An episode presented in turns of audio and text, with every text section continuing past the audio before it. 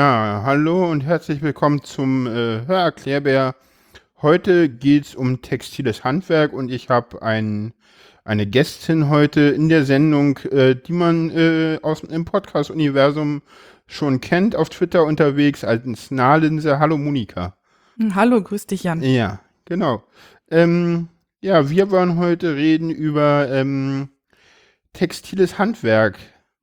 Ähm, und du bist ja da sehr aktiv. Was machst du denn alles so für textile Handwerke?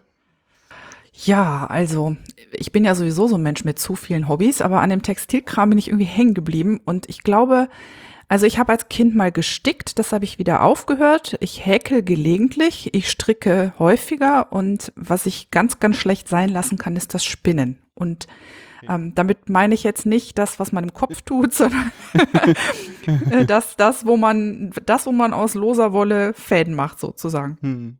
Genau. Warum, warum machst, warum spinnst du? ja, das ist, ähm, da muss ich fast ein bisschen weiter ausholen. Also, Mach ähm, das, wir haben Zeit. Wir haben Zeit, genau. Also, ich glaube, wenn ich das richtig im Kopf habe, du bist in der IT-Branche tätig, ne? Ja.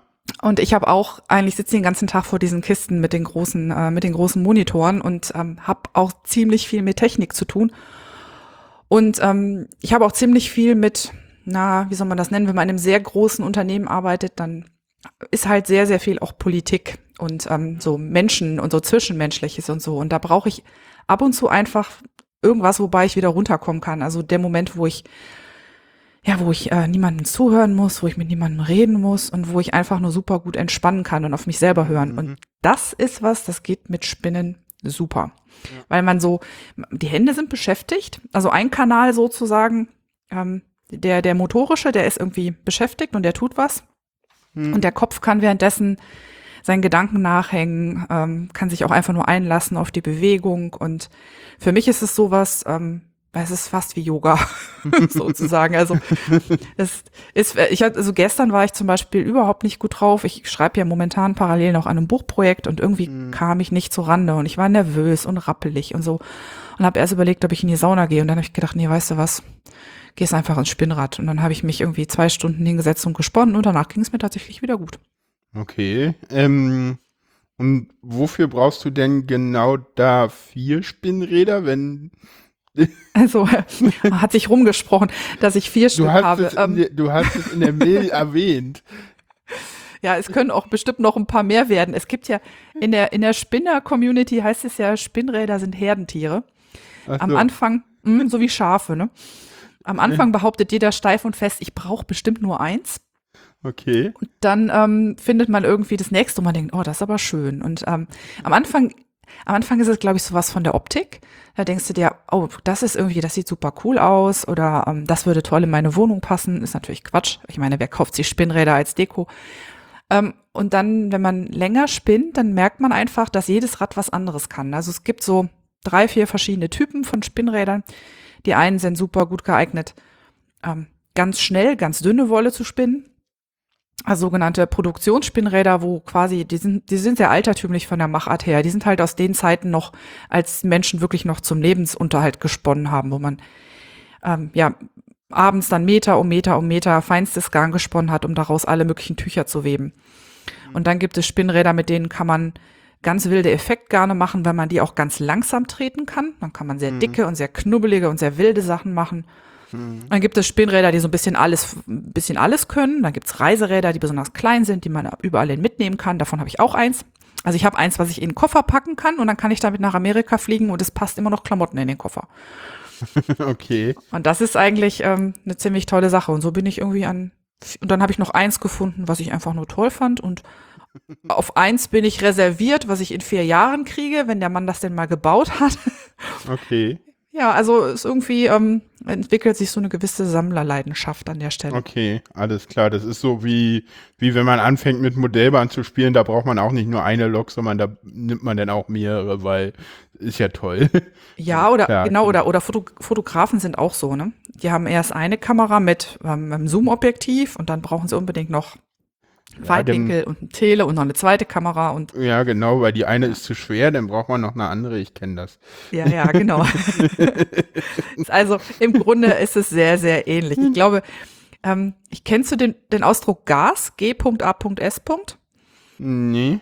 Das äh, bei den Fotografen ähm, hält sich das Schlagwort, Ach, das nennt sich ach, ich Gear weiß, ja. Acquisition, Gear Acquisition Syndrome. Ja. Und das haben, äh, glaube ich, alle Nerds irgendwie, egal mit was man. ja, na Also, klar. Ja, ja. Ja. Ja, das stimmt. Und ja, du hast gefragt, ähm, weshalb ich spinne. Also das eine ist natürlich das Beruhigende und das andere ist, ähm, ich bin ja auch so vom Herzen so ein Maker. Also Mhm. ich mag das total gerne, alles Mögliche selbst zu machen. Ähm, ich kann ganz gut kochen, ich kann vernünftig backen, ich nähe. Ah ja, nähen mache ich auch, das ist auch so ein Faserding. Ja. Wir bleiben erstmal beim Spinnen. Wir, Wir kommen bleiben jetzt beim Spinnen, ne? Ja. Aber das, ähm, das, das, das selber machen, das ist irgendwie eine tolle Sache. Und wenn ich mein Garn selber mache fürs, für, fürs Stricken, dann Mhm. weiß ich ganz genau, was dabei hinten rauskommt. Ich kann mir überlegen, okay, von welchem Schaf soll es denn sein? Soll Mhm. es überhaupt von einem Schaf sein? Es gibt ja noch Alpakas und so. Mhm. Und ähm, ja, ich habe einfach die komplette Bandbreite ähm, an Möglichkeiten. Und die meisten Garne, die du selbst machen kannst, kannst du so gar nicht kaufen. Hm. Das heißt, im Prinzip sind wir jetzt eigentlich schon einen Schritt zu früh einge eingestiegen, weil ähm, eigentlich willst du Garn herstellen und das Garn wird äh, kommt von irgendwelchen Tieren, ne? In der Regel oder halt oder halt von einer Pflanze, ne? Genau, genau. Also es kann, wenn man mal die Tiere abklappert, dann sind da halt Schafe, die verschiedenen Rassen, die machen alle unterschiedliche Wolle, dann Alpaka und Kamele und Lamas. Okay, Äh, es gibt Leute, die verspinnen Hundewolle. okay, ja, ist immer- mm, ja. Ja, es Warum gibt einen nicht? Grund, warum nicht. Es gibt einen einzigen Grund, warum nicht. Warum? Wenn, wenn die Wolle von einer Hundedame ist und die war heiß in der Zeit, wo sie die Wolle abgeworfen hat, und du strickst daraus einen Pullover, dann rennen dir die Rüden hinterher. Okay. Also das ist so Ja. der einzige Grund, warum nicht. Ansonsten ist Hundewolle toll warm. ja. Ja, und dann Bison, Ochse und, und Yaks und so. Also Tiere, jede Masse und dann halt Pflanzen, so Bananenfaser, Rosenfaser, Seide. Nee, Seide ist auch von Tieren, pardon. Ähm, Ja. ja, Pflanzen, Baumwolle natürlich und, und, und. Ne? ja, ja. Genau. Hört gar nicht mehr auf. Hört gar nicht mehr auf. Und hast du alles schon mal, hast du alles schon mal aus, auch gesponnen oder hast du manches davon schon noch auf der, auf deiner Liste zu stehen oder? Hm, Lass mich mal überlegen. Also ich glaube, ich habe schon ziemlich, also Banane und Rose habe ich noch nicht, Okay. aber ich habe schon Leinen gesponnen, also ist ja Flachs und äh, Baumwolle habe ich auch noch nicht gemacht. Aber ansonsten habe ich schon ziemlich viel Verschiedenes ausprobiert, weil ich mal wissen wollte, wie es geht. Und weil sich jede Faser so ein bisschen anders spinnt. Manche sind total flutschig und die kriegt man kaum gehalten und bei anderen muss man fast gar nichts machen, die spinnen sich von alleine. Also es ist ganz, ganz unterschiedlich und super spannend. Hm. Und dann spinnen wir das und wenn wir das gesponnen haben, dann kommt da so Garn raus, ne? Den Kommt kann man auch kaufen. Genau. Genau, wie man, wie man ja eigentlich alles, was wir heute machen, auch kaufen kann, ne? Genau, genau. Also man wird ja gerne mal gefragt, wieso tun sie das eigentlich? Können sie sich doch auch kaufen? Und dann, ja, also wenn, um Preis kann es nicht gehen. Ne? Also Spinnen ist, Spinnen ist ja prinzipiell total billig. Also das Okay. Material, wenn man es richtig einkauft, ist das Material nicht teuer, nicht unbedingt. Aber die Zeit, die da reingeht. Also wenn ich zum Beispiel 100 Gramm Garn mache, um Socken davon zu stricken, mal so als Beispiel, dann sitze ich da na, schon bestimmt mindestens zwei bis drei Abende dran, weil das muss sehr, muss sehr dünn sein. Also du musst dir vorstellen, ein Sockengarn muss viel aushalten, ne? Weil wenn du so das an die Füße hast, läufst drauf rum auf der Socke und ziehst die Schuhe an und aus und ähm, das reibt dann ständig und ähm, geht halt super schnell kaputt, wenn man das nicht richtig macht. Das heißt, du nimmst dir erstmal natürlich die richtige Wolle von irgendeinem, ich sage jetzt mal haltbaren Schaf und dann würdest du dr drei dünne Fäden machen und die nachher miteinander verzwirren, sodass du einen möglichst runden Faden kriegst, der schön fest ist und der ganz viel aushält. Und ähm, dafür muss ich erstmal diese drei super dünnen Fäden spinnen und dann muss ich die hinterher noch verzwirnen. Und zwischen dem, zwischen dem Spinnen des Fadens und dem späteren Zusammendrehen der drei müssen wir so ein, zwei Tage ins Land gehen, damit der Faden Zeit hat, sich so zu setzen und damit der Drall, der drin ist, sich setzen kann. Und das heißt also, ich sag mal, wenn ich viel Zeit habe, äh, dann brauche ich so eine Woche von, von dem Bündel Fasern in meiner Hand bis zu einem, bis 100 Gramm Sockenwolle. Und dann sind da so ein paar Stunden reingeflossen. Und wenn du dir das auf einen Stundenlohn hoch- hochrechnest, dann weißt du schon, wer sowas kauft, der muss einen an der Klatsche haben. Oder halt selbst gesponnenes Garn extrem lieben. Ne? Ja, also genau. normalerweise ist es so, dass der eine, der es gesponnen hat, nicht das Geld dafür verlangt, was er verlangen könnte. Und mhm. der, der es kauft, nimmt, bezahlt mehr, als er eigentlich denkt, dass es kosten würde. Und dann trifft man sich so auf der Mitte irgendwie. okay, nochmal, nochmal Verständnisfrage, wie das hergestellt wird, weil das da auch damit die Hörer das nachvollziehen können. Das heißt, du nimmst, äh, ähm, das heißt, du spinnst erst drei Garne und die werden dann nochmal untereinander versponnen. Genau, also du könntest rein theoretisch auch nur eins machen. Also dieses, also wenn ich Fasern in der Hand habe und gebe mhm. da mit dem Rad Drall drauf und schiebe die dann auf die Spule, oder ich sag mal, das Rad zieht sich die auf die Spule, mhm. dann habe ich erst den sogenannten Single. Single, weil es halt erst ein Faden ist. Mhm. Und ähm, wenn du mal selber so ein paar Fäden miteinander verdreht hast und lässt die wieder losgelassen, dann wirst du feststellen, dass der Drall da wieder raus will. Ne? Hm, das stimmt. Ja. Das, und deshalb ist der Single nicht so stabil. Wenn man den lang genug sitzen lässt und dann schön heiß macht ähm, mit heißem Wasser, dann kann man sowas auch dazu bekommen, dass das hält. Aber für ein strapazierfähiges Kleidungsstück ist das nicht genug. Und deshalb macht man normalerweise zwei oder mehr von diesen Singles. Für Socken meistens drei. Und die werden alle drei in dieselbe Richtung gesponnen, hintereinander. Dann hast du drei Spulen. Auf jeder ist ein so ein Single. Mhm. Und dann werden die hinterher in die entgegengesetzte Richtung miteinander verdreht, also gezwirnt. Und man spinnt in der Regel rechts rum und zwirnt links rum. Also das heißt, das Rad beim Spinnen läuft rechts rum und beim Zwirnen läuft es links rum. Und dann heben sich, dann heben sich diese Dralls, also in den drei Singles, in dem Endfaden wieder auf. Mhm. Das heißt, die Tendenz, sich wieder aufzudrehen, ist dann weg. Ne? Okay. Dreimal rechts rum plus einmal links, alles zusammen einmal links rum, ergibt dann quasi so ein Gleichgewicht. Und dann ist der Faden in sich stabil. Dann verzieht sich das Strickstück nicht und dann ist es auch haltbarer. Und das ist eigentlich so, man kann halt auch nur mit diesem Einzelfaden arbeiten, aber in der Regel sind es zwei oder mehr Fäden. Also es, je runder der Faden werden soll, desto mehr Fäden, also desto mehr von diesen Singles nimmst du. Es gibt auch Leute, die man vierfach, fünffach oder sechsfach garn. Hm. Industriell ist es meistens noch viel mehr. Also auf so einer Industriemaschine sind das auch mal acht Fäden oder so. Mhm. Aber so ein Handspinner in der Regel zwischen zweifach und vierfach, kann man sagen. Mhm.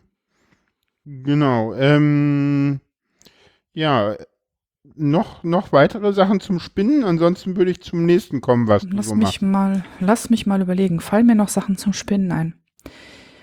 Ja, eine Sache, die, die uns Spinner natürlich noch total am Herzen liegt, ganz oft ist, ähm, wenn uns einer, wenn einer sagt, ja, du nimmst doch Wolle vom Schaf, oder? Und ähm, dann sage ich ja, zum Teil auch vom Schaf, aber Schaf ist nicht Schaf. Hm. Ähm, wenn du, das gibt unterschiedliche Rassen, also Merino kennt man. Hm. Das sind Schafe, die extrem viel Wolle produzieren. Gibt's aber auch in unterschiedlichen Klassen. Merino-Wolle, ja. Es, ja, dann gibt es so ähm, wie, zum Beispiel Schwarznasenschafe, Blueface-Lester-Schafe. Ich fange jetzt mal, also gibt ne, Schafrassen wie Sand am Meer. Hm. Und jedes hat eine andere Wolle. Ja. Ähm, bei manchen ist die einzelne Faser, wenn du also so bei der Schuhe abschneidest, dann ist so eine typische Faser von Anfang bis Ende so 10 Zentimeter lang, bei anderen nur so 3 Zentimeter lang oder irgendwas dazwischen. Und normal ist es so, je länger das Haar ist beim Schaf, desto robuster ist es und desto weniger weich. So, und wenn du ganz, ganz weiche Wolle machst, also nimmst vom Merino zum Beispiel, die sind extrem kuschelig. Da gibt's kaum Leute, die das nicht vertragen. Also die kannst du dir auch dann, kannst dir einen Schal von stricken, um den Hals tun und das kratzt nicht. Mhm.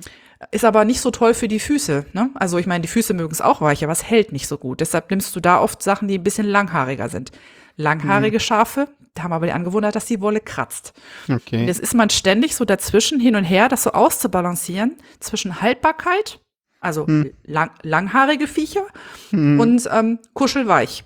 Hm. Das ja, heißt, und, du machst ähm, dann irgendwann Singles von irgendwie äh, weichen und ähm, haltbaren zusammen, damit du dann irgendeinen vernünftigen äh, ja, Garn und Zwirn ja, hast. Ja, zum Beispiel. Ne? Ich, kann das, ich kann das beim Spinnen machen, also ein Single weich, ein hart. Zum Beispiel wäre eine Möglichkeit. Oder ich kann, ich habe so einen riesen Tier, das sieht super gefährlich aus hier. Wenn hier Leute zum Fotoworkshop kommen, sagen die mal, was ist das denn? Ähm, das ist ein Kadierer. Ein Kadierer. Das ist ein, ein Kadierer, muss man sich vorstellen, so zwei riesengroße stachelbespickte Walzen. Die Stacheln stehen so, naja, so ein paar Millimeter auseinander, wie so Bürsten quasi. Hm. Und da kann ich Wolle durchschieben und also die kurbel ich, das kurbel ich so das Ding und dann schiebe ich Wolle da durch und die kann ich dann mischen. Die zieht sich dann auf so eine große Trommel Kann ich erst feine, feine Wolle drauf tun, auf die Trommel drehen, dann ähm, gröbere Wolle, dann weiß ich nicht, Seide dazwischen, was auch immer. Und je öfter ich das durchdrehe, also auf die Trommelkurbel runternehme, wieder vorne reinführe, wieder auf die Trommel tue, desto mehr mischt sich das. Und dann habe ich am Ende ein ähm, zu spinnendes Vlies, nennt sich das dann, was gemischt ist aus kurzhaarigen Sachen und langhaarigen. Und dann habe ich quasi das, was ich beim Spinnen vorher gemacht habe, schon in, in einem Faserbüschel und kann dann quasi alle Fäden daraus machen. Das ist dann auch eine Mischung zwischen haltbar und nicht so haltbar. Ne? Also, Also- da gibt's echt viele Möglichkeiten. Genau, liebe Hörer, wir merken schon, ne, wenn die Nerds irgendein Problem haben, so, so ist es ja in der Nerd-Szene auch, das ist bei den Textilhandwerkern nicht anders, dann bauen die sich dafür auch wieder ein, ein eigenes äh, Gerät, Ja, was das genau. denn macht, ne? und und Ja. weil die Szene sehr alt ist, haben die auch alle sehr schöne Namen und nicht so komische englische wie in der, in der Computerwelt. Ja, absolut. Aber die Nerds, die, die, die Textil-Handwerks-Nerds-Szene ist heute auch total englisch verseucht, weil ähm, Mm, wir haben das- schon den Single gehabt. den ich Single das schon gehabt. gemerkt. Genau. Weil ähm, das Text, also in Deutschland hat das noch so ein bisschen so ein, ich sag jetzt mal, so ein Oma-Touch in Anführungszeichen. Hm. Also, dass man immer denkt, so ja, Handarbeit, das machen so die, das machen die Hausfrauen so im Ja. Rentenalter. Ja. Und in den angelsächsischen Ländern ist das ähm, sehr viel breiter. Also da ist das wirklich so, geht das durch alle Altersschichten. Es gibt auch viel mehr Literatur und eine, noch eine größere Szene. Und ich glaube, daher kommt das, dass so viele, Hm. also ich habe ganz, ganz lange überhaupt keine Begriffe in Deutsch gekannt für viele Sachen, weil ich, als ich wieder angefangen habe damit, habe ich halt die ganzen englischen ähm, Medien alle konsumiert. Ne? Hm. Ja, lass uns, wer das macht und warum, also da können wir ja später noch mal drauf eingehen. Ich meine, in Berlin sieht man auch mal ganz viele Studenten, die irgendwie strickend in der S-Bahn sitzen. Ja, ja. Ne? Und im Also- Hörsaal. Ja, gut, da ist es ja schon länger Standard. Ähm, kommen wir mal erstmal noch zu den Sachen, die du so machst und dann kommen wir mal auf das große Ganze. Äh, du hast gesagt färben, wenn mich nicht alles täuscht. Ja, färben tue ich ab und an.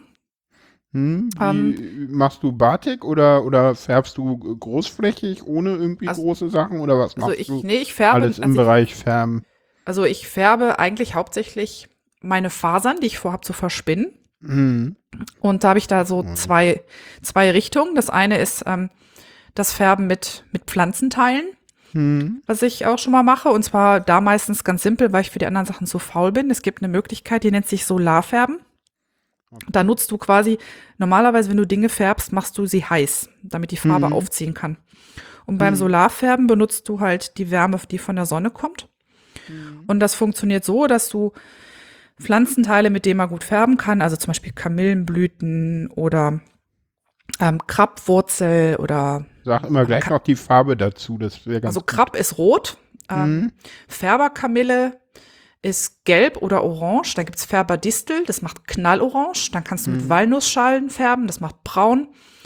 Und so gibt's so eine ganze Palette.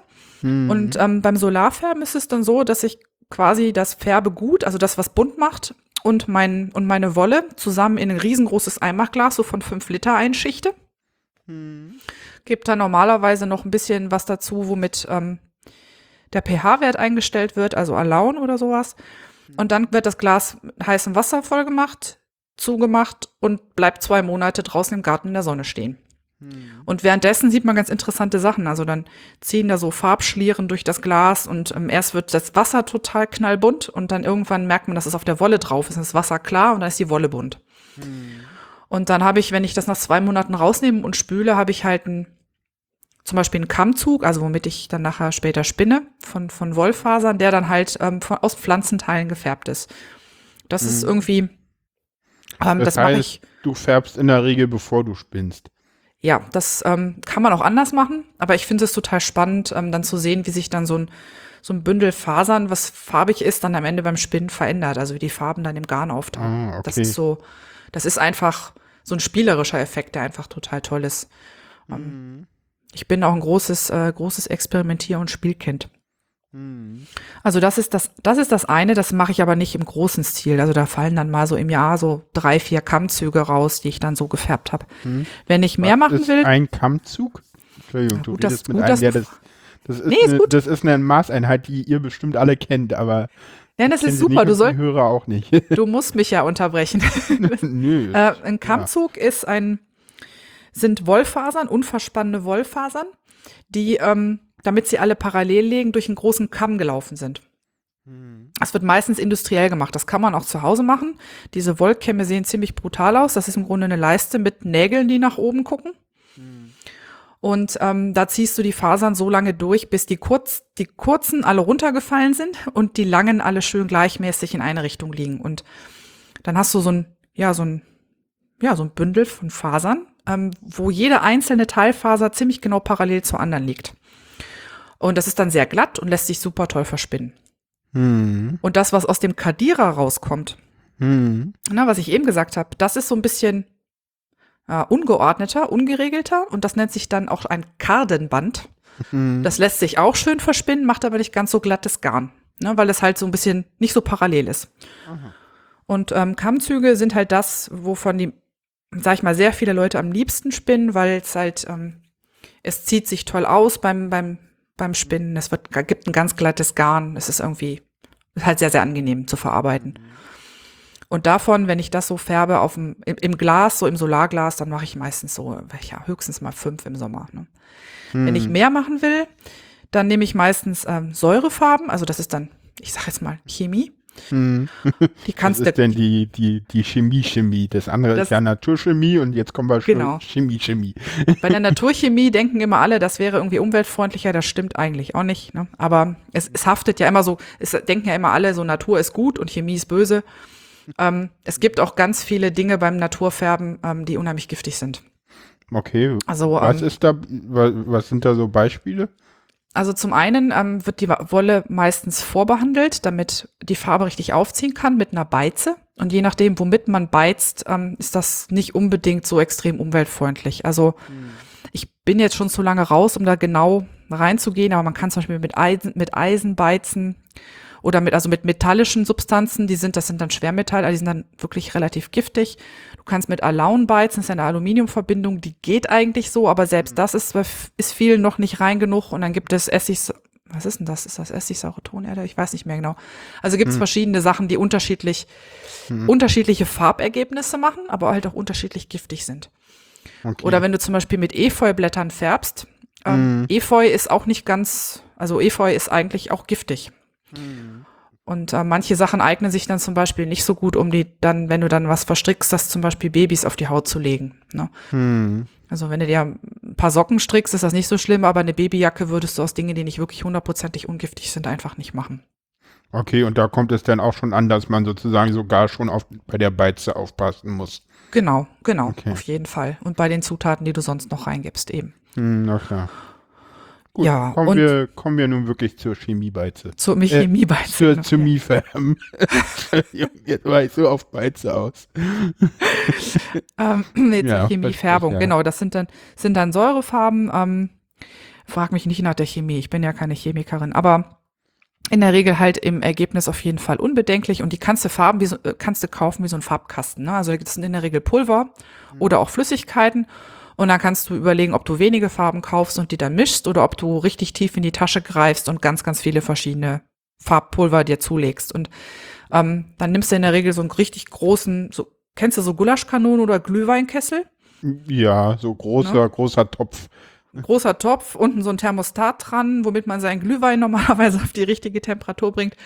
Und da ist es dann so, dass du Wasser reintust, auf eine Temperatur meistens so 80, zwischen 80 und 90 Grad bringst, dass es gerade nicht kocht. Und da gibst du dann ähm, deine Wolle oder deine Fasern rein und dann kannst du mit den verschiedenen, entweder direkt mit Pulver oder halt mit aufgelösten Farben, dann anfangen, die Wolle ganz oder in Teilen halt nach deinen Wünschen zu färben. Und da schaffst du dann in einem Durchgang schon mal ein bisschen mehr. Da ist das, hast du leicht mal 500, 600 Gramm Wolle in einem Kessel gefärbt. Und das dauert dann nicht so lange, dass man nicht an dem Nachmittag noch mal drei Kilo durchziehen könnte. ne? Okay. Also, und das ist so ein bisschen, auch so das Überraschungsmoment, so ein bisschen Hexenkessel. Ähm, es macht unheimlich viel Spaß, zum Beispiel in einem Topf ähm, verschiedene Farben zu färben. Also das eine Ende blau, das nächste grün. Und man kann tatsächlich, je nach Temperatur des Wassers und wie man mit der Farbe umgeht, tatsächlich dafür sorgen, dass die Farbe nicht durch den ganzen Kessel schwimmt, sondern direkt da, wo man sie reingibt, dann in die Wolle einzieht.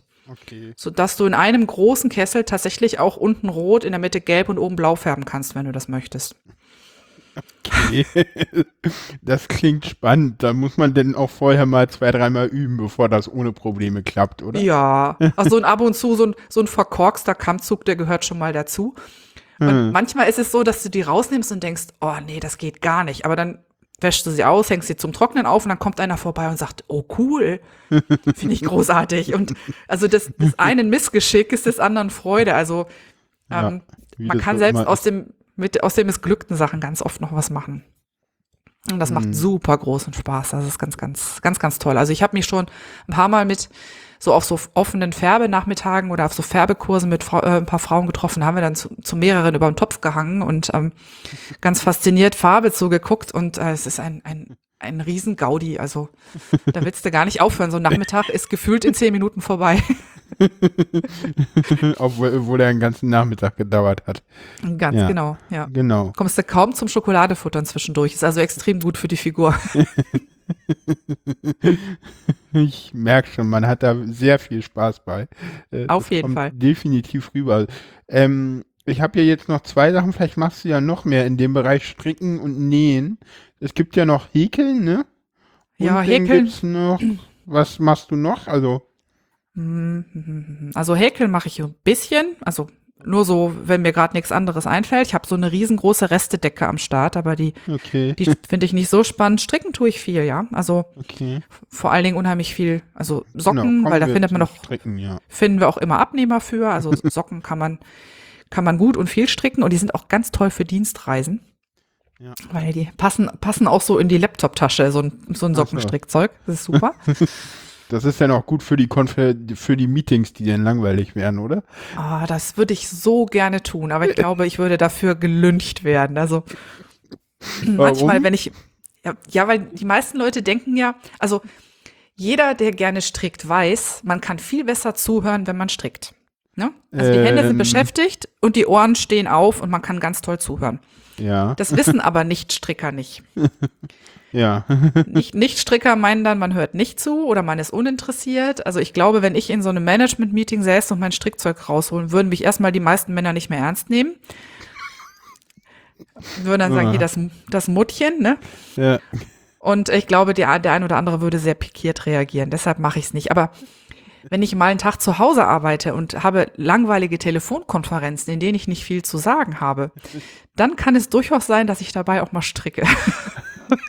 Okay. Aber das sieht dann ja keiner. Ja. oh, ich, Ich glaube, du nimmst mich nie ernst. nee, ich überlege gerade, ob ich eine Frage stelle oder ob ich sein lasse, weil mich würde komm, die Antwort damit. interessieren. Äh, Ja, raus strickst du damit. gerade? Nee, Hätte ich jetzt nämlich irgendwie cool gefunden. Weil Nee, ich, ich kann das wirklich total nachvollziehen, weil, äh, wie viele wissen, äh, das ist ja auch in, in dem Podcast wird das sicherlich auch nochmal eine, eine richtige Folge dazu geben mit einer anderen Autistin. Auch ich bin ja Autist und ähm, ich höre ja die Menschen wirklich nur auf der ähm, äh, auf der verbalen Ebene zu, weil ich, ich gucke die, die Leute auch nicht in die Augen, wenn ich mit denen rede, weil mir, weil ich sozusagen die Mimik eh nicht erfassen kann. Und deswegen kann ich das so nachvollziehen, dass, weißt du, es ist mir so, also mi- mich stört es auch, wenn die Leute mich angucken teilweise. Das ist, ja, ich kann das total nachvollziehen, was du da sagst. So. Ja. ja, nee, das ist, das ist echt so. Auch du hast eben gesagt, du hast ja, du, du spielst gerne mit Sachen rum, ne, um dich konzentrieren zu können. Und das ist eigentlich Ja. im Grunde genau das Gleiche. So die, die Hände machen was und ähm, der Rest ist, hat dann frei, um richtig, um richtig die Antennen auszustrecken. Genau. Ja, Und ähm, das ist auch total ähm, viel, dass, äh, also als ich auf dem Kongress war zum Beispiel, habe ich auch mein Strickzeug dabei gehabt und habe in manchen, Hm. ähm, manchen Sessions auch gestrickt. Ja, na klar. Und es gibt auch total viele, ähm, ich sag's mal, von uns, von uns Fasernerds oder Kunsthandwerkern, die halt ähm, währenddessen Serien gucken. Es gibt sogar Leute, die können lesen beim Stricken. Ich kann das nicht. Ich muss dafür zu oft Okay. hingucken. Okay. Ich glaube, ich würde Maschen Ja. fallen lassen, wenn ich versuchen würde, dabei zu lesen. Oh ja. Oder welche, die damit ins Kino gehen und so. Hm, was ist eine Masche? Jetzt hast du es auch. Eine Masche. Jetzt habe ich es gesagt. Ähm, oh Gott, was ist, wie erklärt man, was eine Masche ist? Ähm, hast du schon mal eine Stricksocke gesehen? Masche, Also ja, wenn du mal so-. Ne? Also normalerweise Mhm. bestehen Strickstücke, also gewebte Sachen sind ja so Fäden, die von links nach rechts und oben nach unten laufen. Hm. Also immer so gekreuzte Fäden. Und gestrickte, da hast du in der Regel so lauter kleine Vs, wenn man genau drauf guckt. Und jedes dieser Vs ist so quasi eine, eine Schlinge. Die heißt bei uns, also wo du dann die Nadel auch durchführst. Das ist eine Masche. Und beim Stricken ist es ja so, dass der Faden ja endlos ist. Also jedes Mal, wenn ich eine Runde mache, da habe ich, hab, hab ich diese ganzen Schlingen auf der Nadel, also Maschen. Und dann ziehe ich ja wieder einen Faden durch zu einer neuen Schlinge und nehme die wieder auf die Nadel, sodass ich quasi endlos immer Schlinge durch Schlinge ziehe. Und dann wächst das Strickstück so in lauter kleinen V-förmigen Mustern so nach oben. Ich kann das gar nicht, ich kann das gar nicht erklären, wenn man das nicht sieht. das ist echt komisch. Ja. Aber es ist im Grunde ein langer, ein langer Faden, ähm, der durchläuft. Und deshalb ist das auch so bitter, wenn dir beim Stricken ähm, eine Masche sausen geht oder irgendwo was fällt, weil die ribbelt sich dann wirklich bis unten raus. Also man kennt das so bei den Strumpfhosen von Frauen, ne? Hm. An die berühmte Laufmasche. Irgendwo ist ein Faden gerissen und dann rennt das das Bein runter und man kann es gar nicht aufhalten, weil es halt alles ein einziger Faden ist. Und wenn dann so eine Schlinge laufen Mhm. geht, dann, dann läuft sie. Äh, Während bei cool. gewebten ist es normal nicht so schlimm. Ja. Kurze Frage, diese Frauenstrumpfhosen, die kann man nur maschinell herstellen, oder? Diese ganz dünnen Sachen. Ja, diese ganz, ganz, ganz dünnen Sachen werden maschinell gemacht. Aber wenn du jetzt mal so an lange Männerunterhosen denkst, Hm. ähm, haben wir mal so das Bild eines Soldaten im Ersten Weltkriegs vor Augen, der hatte, Ja. nee, war noch früher, also im Napoleonischen Krieg, die haben dann wollene Unterwäsche getragen. Furchtbar kratzig. Das ist im Grunde ja auch nichts anderes als eine Frauenstrumpfhose, nur sehr viel gröber und ohne Füße. Ne? Und es gibt tatsächlich, äh, gab lange Zeit noch Leute, die sowas gestrickt haben, auch wirklich sehr, sehr fein, aber natürlich nie so fein wie heute in der Nylonstrumpfhose. Das, das hat, Hm. Na klar. hat bisher auch, ich weiß gar nicht, wie lange man an sowas dann sitzt. Also ich glaube, das Ja, möchte ich das- nicht. Das wäre mir Nee. zu langweilig. hat auch keine Muster und so. nee, das stimmt. Das stimmt. Hätte ja sein können, so, sowas hat mal einer irgendwie versucht und mal rausgefunden, okay, ja, geht auch. Können wir das nächste machen, so. Hätte ja, wenn es können, geht, du macht, ja also wenn, wenn man es kann, dann machen sie bestimmt doch irgendwelche Leute, aber ähm, ich, ich sag mal so, ich kenne niemanden, der es tut. Ich habe auch noch nicht davon gelesen, dass es jemand tut. Aber die besagten alten, die besagten Herren, ähm, langen Herrenunterbuchsen, die waren früher tatsächlich selber gestrickt, ja. Mhm. Mhm. Eine große Freude. Ja. Sehr schön. Ähm, ja, kommen wir zum letzten Punkt von dem, was du tust, und dann kommen wir zu dem, zum großen Ganzen. Du nähst auch, hast du mir verraten. Ja, genau. Noch nicht, noch nicht so schrecklich viel. Also ich bin noch kein Nähnerd. Ähm, Das kommt noch, meinst du?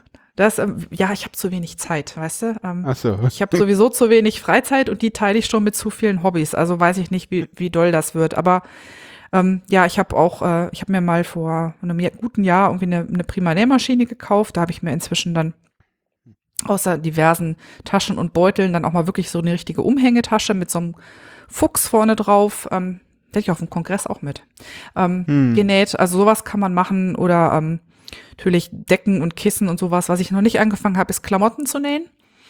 Würde ich aber ganz gerne mal machen, weil ich ähm, bin ja auch nicht unbedingt Standardmaß. Ich bin super groß für eine Frau. Also das heißt super groß, aber ich bin über 1,80. Ich bin jetzt nicht unbedingt ähm, super schmal. Und das führt dazu, dass irgendwie gefühlt die Hälfte der Klamotten immer zu kurz, zu schmal, was auch immer ist. Und ich habe mir mal vorgenommen, irgendwann mal anzufangen, zumindest so Kleider und T-Shirts selber zu nähen. Damit Mhm. ich dem, dem Drama mal ein Ende machen kann. Und ich glaube, das fange ich auch mal an. Okay. Mhm. Aber ansonsten ist das Nähen für mich so ganz viel natürlich zum Reparieren von Sachen. Ähm, ja, so für, für die Wohnung Sachen nähen und Mhm. Taschen nähen. Das ist im Moment so mein, mein Hauptbereich, ja. Also kompliziertere Sachen traue ich mich noch nicht ran. Hm. Okay. Ähm, genau, dann würde ich mal auf den Bereich ähm, Geschichte kommen. Also, wo kommt das Ganze her? Und so ein bisschen so ins Damals gehen so. Du hattest mal, ähm, seit wann machen Menschen denn textiles Handwerk? Also, wo hat das angefangen? Wie weit müssen wir da jetzt zurückgehen? Oh je, jetzt ähm, wirst du so speziell. Da kann ich, also ich weiß, dass es schon Funde gibt von den alten Ägyptern von selbstgemachten Okay. Socken, ja, Mhm. selbstgestrickten. Und das mit, also im Mittelalter ähm, gab es, also im, ich glaube, ähm, im europäischen Mittelalter wurde nicht so viel gestrickt, da wurde Nadel gebunden. Ähm, die Wikinger haben ihre Schiffe schon selbst Segel. ausgestattet, also mit, Mit wollenen Segel. Segeln. Genau. Das ist alles, also die, da kann man, also tiefstes Mittelalter und äh, Antike. Also ich weiß es ehrlich gesagt gar nicht, dazu bin ich nicht genug Historikerin, wann das genau angefangen hat. Aber es ähm, ist quasi etwas, was man immer schon tun musste. Man musste ja Kleidung, also nachdem man sich in heute gewickelt hat, hat man ja irgendwann angefangen, ähm, gewebte Kleidung in der Bronzezeit, glaube ich, gab es schon. Das muss ich überlegen. Bevor ich, also bevor ich jetzt hier was Falsches sage, werde ich wahrscheinlich nachher gelüncht von deinen Hörern und Hörerinnen. Aber ähm, ja, gut. es ist Dann habe ich mal Kommentare in, im auf meine Kosten super. Nee, das, du, du kriegst ja dann auch einen Zugang und kannst es dann recherchieren. nee, nee, alles Nee, ich, ja, also ich bin ja keine, wissen. ich bin ja keine Historikerin an der Stelle, aber es ist halt Ja. wirklich, wirklich schon sehr, sehr, sehr alt, ne? Ja. Und es ist halt auch so tief drin, ähm, dass das ist einfach auch ein Teil, äh, es ist ein Stück weit halt auch Kultur geworden. Ne? Also Hm, dass das ist ähm, zum Beispiel früher, als es Stricken angefangen hat, haben das noch Männer gemacht. Und erst als ähm, Stricken dann industrialisiert wurde mit den Maschinen und das Handstricken dann übrig blieb, dann ist es zu den Frauen gegangen. Aber so die ersten Stricker waren tatsächlich Männer. Das ist ganz interessant. okay. Und ähm, ich glaube, das trifft auf viele, auf viele ähm, textile Handwerke zu. Das war früher nicht Männer- oder Frauensache. Das haben einfach alle gemacht. Hm. Weil man das Ja, ja, brauchte, um sich, um sich einzukleiden. Ne? Ja, und weil man ja abends in den Bauernhäusern mit ein bisschen Kerzenlicht und äh, so viel andere produktive Sachen ja auch irgendwie gar nicht hatte, ne? Also Nö, genau. ja, man hätte auch irgendwie Karten spielen können oder so, aber dann wäre halt keine Socke entstanden oder so, ne? Das, Genau, also ich das- glaube, das- früher hat schon, hat man jede Zeit, die man wach war, dazu genutzt, sich irgendwie, ähm, ja, sich irgendwie, ich sag mal, auch am Leben und, und, und zu unterhalten, also das, das Ja. Leben zu unterhalten, drücken wir es mal so aus. ja. Ich war ja, ich bin ja auch eine begeisterte Trekkerin. Ich bin vor ein paar Jahren mal, ähm, also ich habe schon mehrere Treks durch den Himalaya gemacht und da haben wir eine ähm, Hm, Tour durch Tibet gemacht. hm, Und ähm, die, die Jackhüter, das sind ja in Anführungszeichen noch Menschen, die sehr nomadisch leben. Die sind ja eigentlich große Teile des Jahres mit den Jacks unterwegs. Und was die tatsächlich die ganze Zeit machen, ist, die Jackwolle auch zu verspinnen. hm. Während die die Jacks treiben, laufen die mit Spindeln und büschelweise Jackwolle äh, hinter diesen Tieren her und spinnen währenddessen die Wolle, die da im Winter von den Frauen ähm, verwebt wird zu Zeltmaterial oder halt auch, je nachdem, was es für ein, von welcher Stelle am Jack das ist, dann auch ähm, verarbeitet wird zu Textilien. Und das war früher auch total Usus. Also wann immer man Zeit hatte, zum Beispiel, ähm, was ist das gewesen, so im 18. und 19. Jahrhundert zum Beispiel, ähm, die Frauen auf den Shetlandinseln, die haben, während sie zur Weide gingen, um nach den Kühen zu gucken, haben die gestrickt. Und auf dem Weg zurück haben sie auch gestrickt. Und abends Okay. haben sie gestrickt. Also im Grunde genommen war das etwas, was äh, den Alltag total ausgefüllt hat. Hm. Und ähm, Ja. ja. bei den Wikingern war es ja sogar so, dass die am Ende auch ähm, mehr Weideplätze für ihre Schafe brauchten. Und das war unter anderem auch ein Grund, warum, warum die mit den Schiffen ausgezogen sind, um neue Länder zu erkunden. Weil da ging es tatsächlich auch darum, halt ähm, Weideland zu bekommen. Okay. Also es ist ähm, ganz faszinierend. Aber da müsste man jetzt einen Textilhistoriker hinzuziehen, um das wirklich ganz genau zu wissen. Ja, so genau wollen wir es ja auch gar nicht haben. Wir wollen ja das alles nur so ein, so ein bisschen beleuchten. Ich meine, du weißt ja da ganz, ganz viel mehr als, als ich und deswegen ist es ja, will ich mal die Hörer und, und selber auch da so ein bisschen äh, dran teilhaben. Du meintest ja auch, dass dieses textile Handwerk auch noch mit, mit ganz vielen anderen Sachen, also dass es da auch ganz viel, nicht nur Geschichte, sondern auch Geschichten gibt's. Was gibt's denn da so für Geschichten? ja, das also äh, Bevor wir einen- danach, du kannst auch gleich auf Sprache und Redensarten dann danach überleiten. Ja, also es gibt zum Beispiel eine ganz, ähm, was heißt Geschichte? Ähm, es gibt ja zum Beispiel das Märchen von Frau Holle. Ja. Und diese, ähm, diese Frau Holle ist eigentlich auch, bevor sie ihren Weg in Grimms Märchen gefunden hat, eine Sagengestalt aus dem Germanischen, die tatsächlich in den Rauhnächten zwischen Weihnachten und Neujahr, wenn ich das richtig hinkriege, ähm, geschaut hat, ob die Frauen auch alle brav ihr Garn zu Ende gesponnen hatten und ihre Spinnräder leer hatten. Und wenn das so war, wenn man es also geschafft hatte, fleißig zu sein, wie bei den, ne, es gibt ja auch bei Frau Holle das fleißige Kind, wenn man also fleißig war, dann wurde man belohnt, dann gab es ein gut, also wurde das neue Jahr gut. Und wenn man halt nicht sein Spinnrad nicht leer gesponnen hatte und noch eine halbe angefangene Arbeit drauf hatte, hm. bis, ne, bis zum 2. Januar, hm. dann ähm, war das halt ein schlechtes Omen. Dann hat man hm. tatsächlich ähm, eher damit rechnen müssen, dass es, ähm, dass das nächste Jahr nicht so gut wird. Und ähm, solcher, solcherlei Geschichten rund um rund um Faserhandwerk gibt es halt, gibt es halt einige. Und Mir fällt gerade ein, dass bei den Grimmsten Märchen da ganz viel dabei ist, ne? Bei, bei Dornröschen, da, da piekst sie dich doch auch mit irgendeiner Spindel in die Hand genau. und dann kommt Blut raus und, und, genau. und ich glaube denn äh, beim, wie ist das? Ist es das, wie heißt denn das mit dem, heute brauche ich morgen spinne ich übermorgen, hole ich ja, mir der, der Königin. Ja, der Goldspinnen, Rumpelstilzchen. Rumpelstilzchen, genau, da ist genau. Es, genau. Da genau. kommt es auch drin vor und auch überhaupt so in der, ich, es wird ganz oft in ganz vielen Göttersagen gibt es immer eine Figur, die den Lebensfaden spinnt. Ne? Also das okay. ist so dieser Faden, der hat so, der hat auch so eine ursprüngliche Bedeutung, dass aus dem halt alles geschaffen wird. Ne? Also dieser ja. berühmte ah, Lebens, ja. Lebensfaden, der kommt in ganz viel ähm, in der griechischen, germanischen und auch römischen Mythologie gibt's den. Eigentlich okay. fast überall, der zieht sich so durch. Okay, der Lebensfaden, weil, wie wir vorhin gelernt haben, äh, die Wolle wird gekämmt und dann wird sie zum Faden verarbeitet, genau. woraus dann der Zwirn und der Garn wird, woraus wir dann die Kleidung machen. Insofern, Exakt. ah, ich habe aufgepasst. ich nehme es erfreut zur Kenntnis. genau. Ähm, ja, damit sind wir ja. schon mit dem Lebensgarn bei äh, Sprachen und Lebensarten. Ne? Genau. Ähm, ich ja. weiß gar nicht, wie, wie sehr, du hast ja mal gesagt, ähm, als Autist nimmst du Dinge anders wahr. Ich weiß gar nicht, wie du mit so Zweideutigkeiten von so Redensarten ähm, umgehst. Also würdest du das auch sagen, dass du den Faden verloren hast? Äh, ja, das, also ich sag mal so, ähm, ich kenne ganz viele Autisten, äh, die Redensarten äh, äh nicht so gut äh, können. Ich erkenne sie und äh, zumindest, und äh, der Witz ist, äh, sobald ich sie kenne, wende ich sie auch aktiv an. Hm. Und wir, wir kennzeichnen da jetzt als das ja jetzt alles als Redensarten und äh, dann kriege ich das auch hin. Wo ich tatsächlich meine Probleme habe, ist im Englischen. Mhm. Im Englischen äh, kriege ich die Redensarten teilweise überhaupt nicht hin. Aber ja, im Deutschen. Die, sind ja auch schwer, finde ich. Ja. ja. Also ich glaube, da, ich glaube, dass äh, das ist tatsächlich so englische Redensarten. Viele von denen kannst du ja auch irgendwie kaum ins Deutsche übersetzen. Ja, ja, ja, ja, nee, ja, ja. das ist aber, das ist aber andersrum ja genauso. Die deutschen Redensarten kannst du ja auch schwer ins Englische übersetzen. Ja, die meisten, das stimmt. Manche gehen, aber die meisten ja.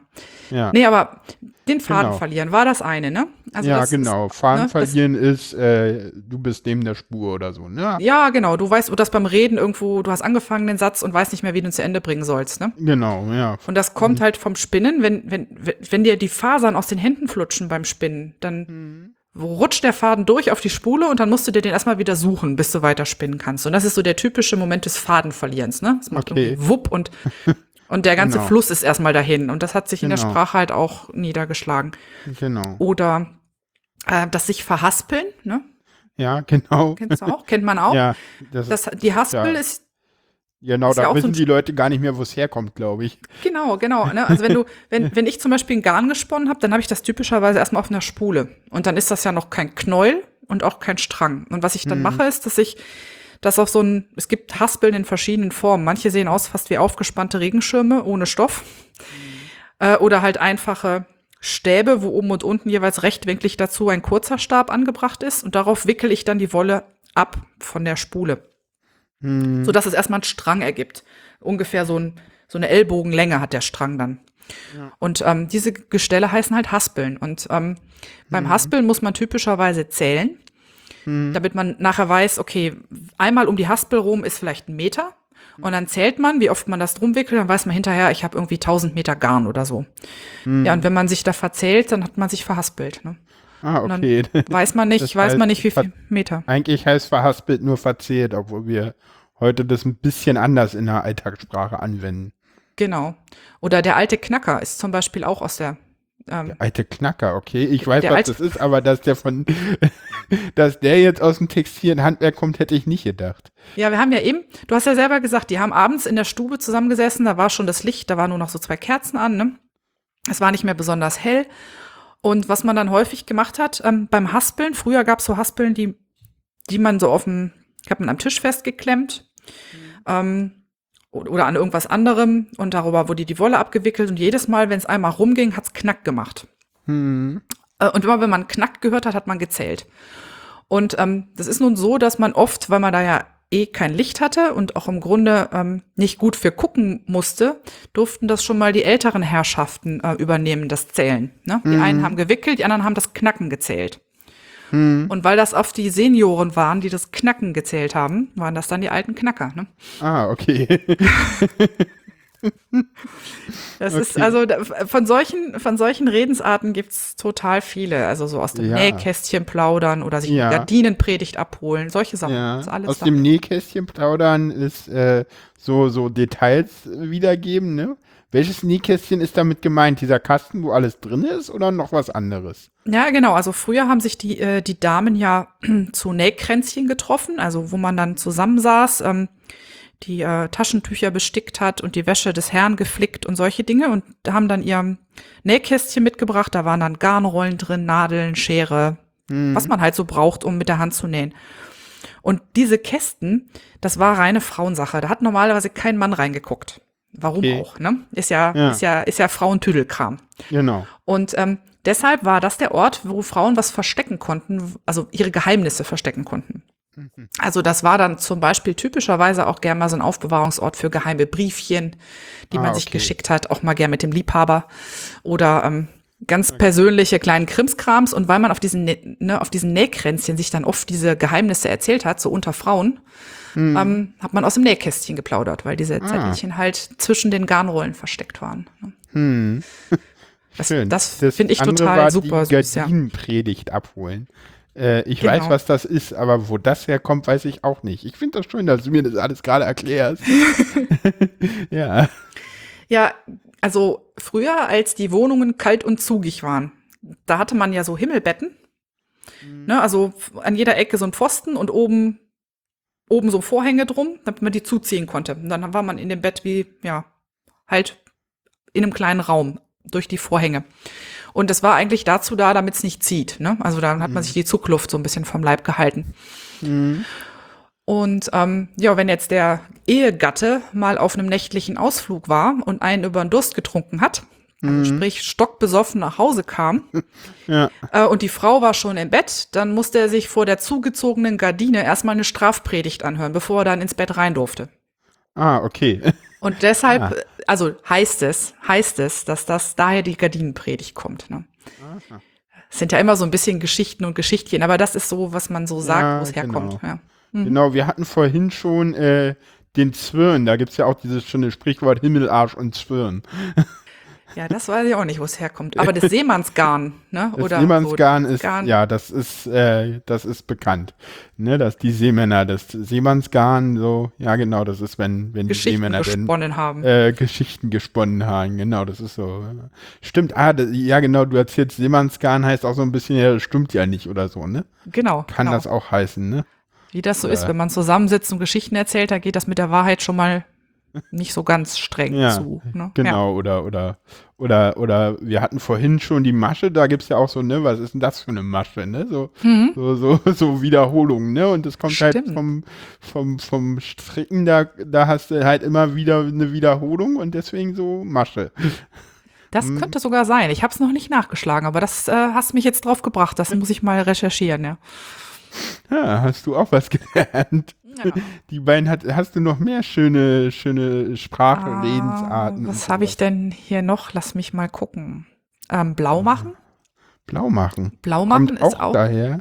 kommt Ah, auch das daher. kommt vom Färben sicherlich so ein bisschen. Das kommt vom Färben und zwar vom Blaufärben. Ähm, beim Blaufärben ist es so, ähm, der Sud, den du ansetzt, also man färbt typischerweise mit Pflanzen, die Indigo enthalten, blau. Ne? Also die Mhm. gute alte Jeans ist Indigo.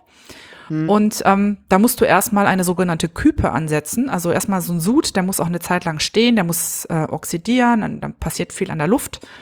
Und der muss dann erstmal stehen und dann färbst du die Sachen und selbst wenn du die rausholst aus der Flüssigkeit, musst du erstmal warten, bis ähm, wirklich Luft dran kommt und dann erst wird aus so einem Gelb-Grün ein Blau. Und diese Wartezeiten, da musste man natürlich rein theoretisch nichts tun in der Zeit. Da musste man halt warten. Okay. Deshalb ist halt das Nix-Tun blau machen. Schön. Das ist schön. Man möge mir das jetzt verzeihen, wenn ich das nicht ganz exakt erklärt habe, aber so ungefähr kommt's hin, ja. Ja. Das ist, ähm, ja. Oder ins Genau. Blaue fahren. Ins Blaue fahren ist auch was. Also Hm. ähm, so ein Ausflug ins Blaue machen. Ja, Ausflugs ins Blaue, ja. Das ist, Ne, wenn man genau, nicht weiß, das wo es hingeht. Das, kommt auch ist, daher. Ich hätte das jetzt gedacht, kommt auch dass das daher. irgendwie aus dem Nautischen kommt. nee, das kommt daher, dass ähm, ähm, Flachspflanzen, also Lein, aus dem man Flachsfasern gewonnen hat, der blüht blau. Hm. Und ähm, zu der Zeit, wo der blüht, hat, also ich weiß jetzt gar nicht, wann der blüht. Ich glaube Frühsommer, Hm. ne, spätes Frühjahr, Frühsommer. Wenn man Mhm. halt ins Blaue fährt, dann fährt man halt dahin, wo der, wo der Lein blüht oder der Flachs Ah, blüht. Ah, Da okay. kommt das her. Ah, cool. Das ist echt äh, total großartig, was man da alles hat. So den, den roten Faden gibt's noch. Der Ja, auch, genau, der, der rote ist auch Faden. Und, und, und. Also da gibt's ein ganzes Buch drüber. Das ist auch total toll. Das Ah. hat ein Nähnerd gemacht, die Susanne Okay. Schnattmeier. Okay, wird Das voll heißt verflixt und zugenäht. Und da steht das alles drin. verflixt und zugenäht. Ja, genau. stimmt, das ist auch so ein schöner, schöner Spruch. Ja, ähm, du- hast gesagt, beim Brücken- und Schiffbau ist das auch ganz wichtig. Das Genau, da auch. Beim Schiffsbau hatten wir schon, das sind die Wikinger, ne? Die wirklich, Die Siegel, genau. die, ne, also die Segel, die waren ja wirklich ähm, handgesponnen und handgewebt. Also das ist eine Mhm. riesen Arbeit gewesen, solche Segel zu machen. Ja, es gibt Und ja heute noch Segelmacher, ne? Also das ist ja heute auch noch ein Beruf, den man erlernen kann. Aber heute wird, glaube ich, hauptsächlich ähm, tatsächlich, da geht's um das Nähen der Segel und, Ja, ähm, tatsächlich. und das ja, ja. Ösen machen. Aber heute wird, ähm, ich, ich glaube nicht, dass jemand noch Wollsegel macht. Also das dürfte es, dürfte es nicht mehr so Ja. geben. Außer wenn man halt historische Boote macht, ansonsten Genau. ist das anderer Stoff. Also die, ja. die Menschen, die sich so mit so Reenactment, also mit so, ne, also Nachstellen von solchen klassischen oder Mittelalterszenen beschäftigen, die machen das ja oft auch sehr, sehr, sehr, sehr genau. Die Oh wissen ja. tatsächlich über solche Techniken am meisten. Ja. Weil die unheimlich tief in die Archive steigen, um rauszufinden, wie ist damals genäht worden und so und gewebt. Also insofern, die müsste man eigentlich fragen zur Geschichte. Das sind ähm, unendliche Halden von Wissen. Das ist ganz großartig. Genau. Ähm, nee, Brückenbau waren wir stehen geblieben. Genau, Brückenbau noch. Ja, bei, bei Hängebrücken zum Beispiel. Also wenn du Ja, wirklich so eine klar. richtig, richtig lange Hängebrücke machst, so Hm. Golden Gate oder Brooklyn Bridge oder sowas, dann Ja. hast du ja so ganz schwere Tragseile, so Stahlseile, die teilweise, Hm. oh ja, beindick sind oder noch dicker. Also die sind wirklich, Ja, und die, die haben natürlich ihren Ursprung auch in der, in der Seil, in Seilkunst. Überhaupt Seile ist ja auch so ein textiles Handwerk, ne? Genau. ne? Seil ist, Seil ist eine Art von Spinnen, so ein bisschen. Seil drehen, aber diese Mhm. Ja. ähm, Tragseile von Brücken, die werden, die sind so, die wären so schwer, wenn du sie fertig rüberziehen würdest, dass das ganz schwer ähm, zu handeln ist nur. Und deshalb werden die auf der Baustelle überm Wasser gesponnen. Da werden die Mhm. Okay. Einzel, da werden die Einzelseile, diese einzelnen Fasern hin und her gelegt oder wurde zumindest lange Zeit und dann ist da so ein spezielles Rad drüber gelaufen und hat die quasi vor Ort verdrillt. Und ähm, deshalb, ähm, das, das nennt sich dann wirklich Spinnen der Tragseile. Hm. Und ich weiß nicht, ob man das heute noch überall so macht, aber ähm, zum Beispiel bei der Brooklyn Bridge ist das noch passiert. Hm. Und ähm, bei der Golden Gate weiß ich nicht, aber es wird wirklich bei ganz vielen, gerade bei großen Brückenkonstruktionen gemacht, weil die Seile sonst vom Eigengewicht her ähm, so schwer werden, dass man die Hm. gar nicht richtig, richtig rüberkriegt, sozusagen. Ne? Und dann Ich wird glaube, dieses ist Drahtseil vor Ort gesponnen. Heute machst du das, glaube ich, nur noch bei alten Brücken, weil der, der, der Default bei Brücken ja heute äh, die, die Spannbetonbrücke ist, die aber auch ja noch nicht so alt ist. Also die ist Die ja war- erst in den 70er, 80er Jahren erfunden worden überhaupt. Aber es wird, die Fahrbahn wird immer noch sehr oft aufgehängt. Weil es ähm, nicht viele Konstruktionen gibt, die, ähm, ich sage jetzt mal in Anführungszeichen, so einfach und so stabil sind wie eine Seilkonstruktion. Man muss mal sehen, wie viele, wie viele Brücken tatsächlich noch diese, dieses Tragseil haben, was sich von oben so durch, also so durchhängt und dann hängen da senkrecht, nochmal senkrechte Seile dran, an denen ja, dann die diese, großen bei den diese ganz Spannbeton großen, ne, die, hm, die, die, die ganz langen Brücken denn, ne? Ja, also schon, das ist durchaus immer noch sehr, sehr üblich. Die Technik hat sich da in Teilen verändert. Ganz früher hast du das mal an Ketten aufgehängt, aber das war bei weitem Stimmt, nicht so haltbar. stimmt. Mhm. Ja, ja. Also im Brückenbau ist das tatsächlich, ähm, wenn du, wenn dich das interessiert, kann ich für deine Shownotes da auch mal einen Link zu einem Artikel raussuchen, wo das, wo das Oh ganz ja. schön erklärt ist. Oh ja. Mhm. Ja. Ja, kommen wir zum nächsten Bereich. Die Menschen, die das machen, sind auf ihre Art auch Hacker, hast du mir geschrieben und hast da drei Ausrufezeichen dran gemacht. das heißt, du willst da unbedingt mit mir drüber sprechen, habe ich daraus geschlossen. Nö, ich, also ich habe es einfach festgestellt, also zum einen, ähm, oder Hacker ist vielleicht, ja, Hacker sind sie zum Teil auch. Also äh, etwas hacken ist für mich ja immer so, wenn ich mich außerhalb von Anleitungen bewege oder etwas irgendwie anpasse, für mich passend ja. mache oder auch umwidme. Ne? Und mhm. das machen, das machen ähm, wirklich ganz viele Textil- und Fasernerds halt äh, unheimlich gerne. Also da werden mhm. zum Beispiel ich um, ähm, glaube, sobald du, sobald du den deutschsprachigen Raum verlässt, dann, dann ist Maker und Hacker, ja, ne? Also ich glaube, in der, in der, äh, im, im, im Englisch, äh, also in Großbritannien oder auch in den USA, äh, haben die auch viel mehr miteinander jetzt zu tun, als, ja. als jetzt in Deutschland, ne? Also, das glaube ich auch. Das glaube ich auch. In Deutschland ist Hacken ja mehr so ein Computerding. Ja, zumindest wird es so wahrgenommen von außen, mhm. ne? Das, ja. Ich, ich glaube, das wird auch, das wird auch, glaube ich, schon langsam anders. Also du warst ja auch auf dem Kongress und wenn du dir mal überlegst, ja. da waren halt auch einige Assemblies, wo ähm, T-Shirts gehackt wurden, ähm, ja. wo jemand sich, äh, wo, wo Taschen mit elektronischen ja. Schaltungen zum Leuchten gebracht wurden und und und. Ja, ja, oder, oder große Strick- und Stick- und Nähmaschinen, die dann genau. da äh, ja, letztes Jahr nicht, aber die Jahre davor immer dabei waren, wo ich sehr schöne Pullover von hier ja, habe. Ja, das Raumzeitlabor Raum und seine Stickmaschine, genau. Grüße ans Raumzeitlabor, ja. Ich, muss, genau. ich hätte hier in Berlin, ja, gibt es bestimmt auch irgendwo eine Stickmaschine, aber ich habe irgendwie noch nicht gefunden, habe mir auch nicht die Zeit genommen, das mal rauszusuchen. Ja, nee, das, was ja. die da immer dabei hatten, super das, Teil. Also ja, Riesending ja. gewesen, ja, ja. Ja. Nee, und dieses, dieses Hacken, ja. also dieses Abwandeln von Sachen ist halt echt total üblich. Also auf dem Kongress ähm, war ja auch die äh, die Dem Snob mit dabei. Die kennt man also in Twitter von Dem Snob. Die hatte zum Beispiel ein Kleid an, was sie aus der Hose ihres Vaters genäht hatte. Die hat also mhm. also die Hose gehackt, ne? Und hat ein super schickes, super schicken Rock und Kleid draus gemacht. Ja. Ähm, oder wenn wir, wenn, wenn jemand was strickt, wie häufig ist das, dass so eine Anleitung irgendwie mhm. nicht auf dich passt, weil du einen längeren Oberkörper hast oder einen kürzeren ja. oder irgendwie magst keine V-Ausschnitte, sondern runde. Mhm. Und, Na, ähm, eigentlich habt ihr ja das Hacken erfunden, oder? Die, ja. Eigentlich kommt es ja so ein bisschen textiles Handwerk. Ihr wart ja so die, früher gab es dafür ja auch keine Anleitung, oder? Nee, meine, früher gab es heute, kannst du alles nachmachen. Früher hast du das selber ausgedacht. Genau. Ja, also ja. ihr habt das ja eigentlich so ein bisschen erfunden. Ja. Naja, ich glaube, zu dem Zeitpunkt haben alle alles gehackt, ne? Da war das irgendwie klar. ganz normal. Ja, ja. ja, ja. Ne? und und, und wusstest du, dass man, dass man Strickmuster als Markup schreiben kann? Also das kann man da gibt es tatsächlich eine Sprache, ich muss, müsste das auch noch mal raussuchen. Da hat mal jemand ähm, wirklich eine Markup-Sprache nur für das Notieren von Strickmustern erfunden.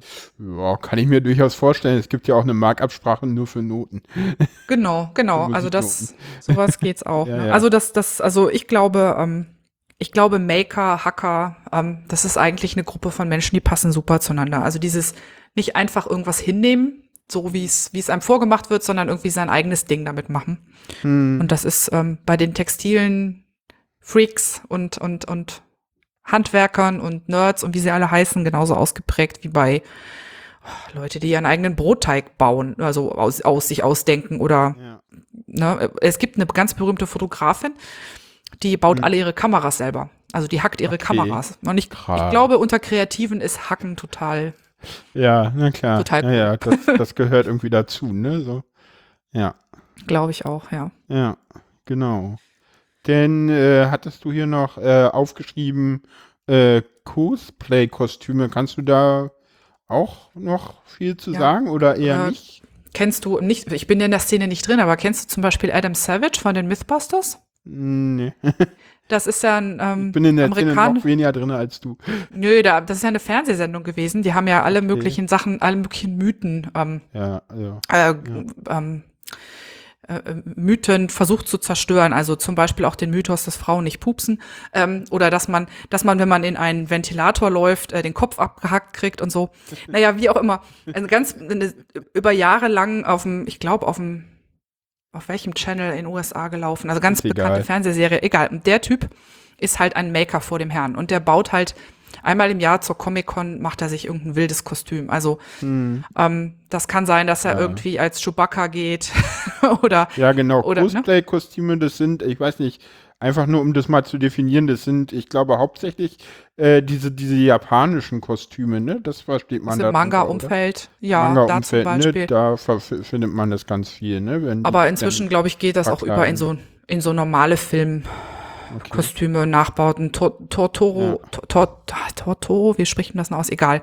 Ähm, ja, auf jeden Fall, ich glaube, wer in der Szene drin ist und diese Kostüme macht für sich, also diese Manga-Kostüme ja. oder Filmkostüme nachbaut, der mhm. muss halt alles können, ne? Der kann meistens nähen, ja. der kann mit ja. einer Fräse umgehen, der kann kleben, der kann Aluminium schneiden, ähm, die wissen einen Lasercutter zu bedienen. Ne? Wenn man in solchen Szenen drin ist, dann ähm, unterscheidet man nicht zwischen männlichem Handwerk, also Sägen, Löten, ähm, Schnitzen und weiblichem Handwerk, Nähen, Stricken, sondern da wird einfach, wenn ich ein Kostüm haben will, muss ich gucken, wie ich da dran komme. Und dann ja, wird einfach, ja. ne, zieht man sich das, was man gerade braucht. Ne? Genau. Und das ja. finde ich, das finde ich total großartig. Also Adam Savage, ähm, der hat auch einen Podcast, der heißt Tested. Und mhm. äh, da gucke ich echt äh, einmal die Woche rein, was der wieder so getrieben hat. Das ist super toll. Ich kann das ja. alles nicht, aber ich gucke voll Bewunderung zu. ja, ähm, kommen wir noch mal zu dir. Wie bist du denn zu diesen ganzen textilen Handwerk denn eigentlich ursprünglich mal gekommen? Wann, wann hast du damit angefangen? So ein hm, bisschen persönlicher Hintergrund so. Ähm, ja, ist ganz schwer. Also ich glaube, das erste Mal gehäkelt habe ich irgendwie in der vierten Klasse in der Grundschule. Okay, da war da Unterrichtsinhalt oder? Ja, wir hatten eine ganz tolle Lehrerin bekommen, nachdem wir mit einer Lehrerin viel, viel Ärger hatten. Und dann bekamen wir eine neue und die hat erstmal geguckt, dass die Klasse zusammenwächst, nur dass da so ein Gruppengefühl kommt. Und das heißt, wir haben uns gemeinsam im Klassenraum eine Kuschelecke, so mit ganz viel Kissen und Büchern und sowas gemacht. Und dafür musste, musste es ein, musste eine große Schlange, wollten wir uns erhäkeln die man auch vors Fenster legen konnte, damit es nicht durchzieht. Und dann sollte jeder so ein kleines quadratisches, so, so ein Lappen häkeln. Und das wurde nachher zusammengenäht und dann ausgestopft zu einer Schlange.